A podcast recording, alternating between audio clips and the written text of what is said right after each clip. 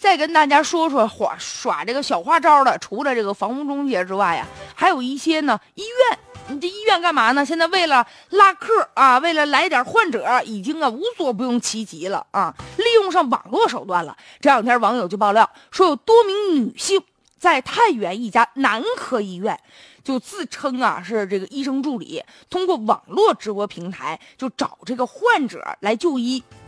而且呢，就这些女主播就帮助这些男的患者就解答男科的一些问题。你想吧，有一些女主播呀，自称说我是比一般的护士高级，是医生助理级别的，主要负责的呢就是整理病人的资料啊。平时不忙的时候，我还跟着进这手术室呢。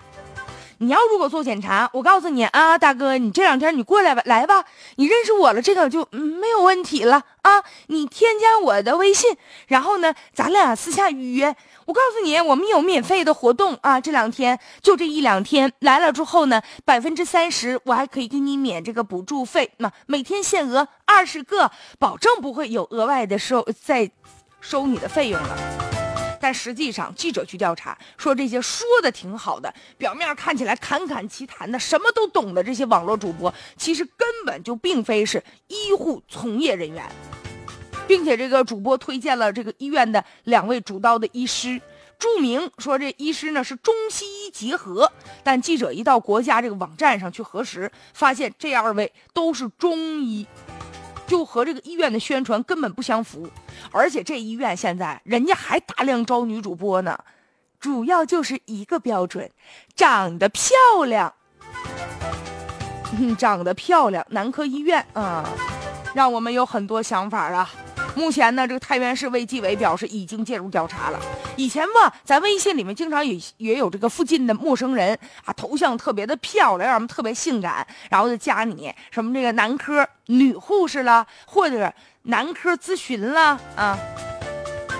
然后就跟你聊天聊完之后呢，主要就是把大家伙推荐到某个医院。其实吧，说白了就是一托，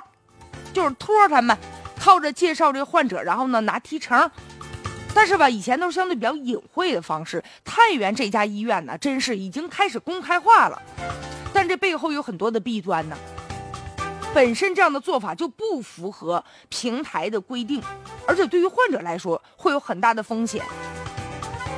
这医生本身并没有取得执业医师资格证。就给这个患者啊咨询啊看病啊，这种行为本身就涉嫌非法行医。而且，如果直播的这些人员本身他只是护士的话，他就没有资格通过直播的这种方式给病人看病。那你想啊，他为了说服这个患者来，肯定难免的多多少少给人家看点病这种性质的话肯定是有。而且这家医院现在人招聘的都是女主播，就长得漂亮。嗯，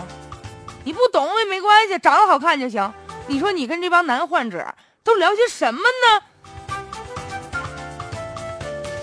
所以，面对这种忽悠人的平台呀，确实也是对患者的一种不负责任。所以，尽快的应该进行这个查处，进行规范才行啊。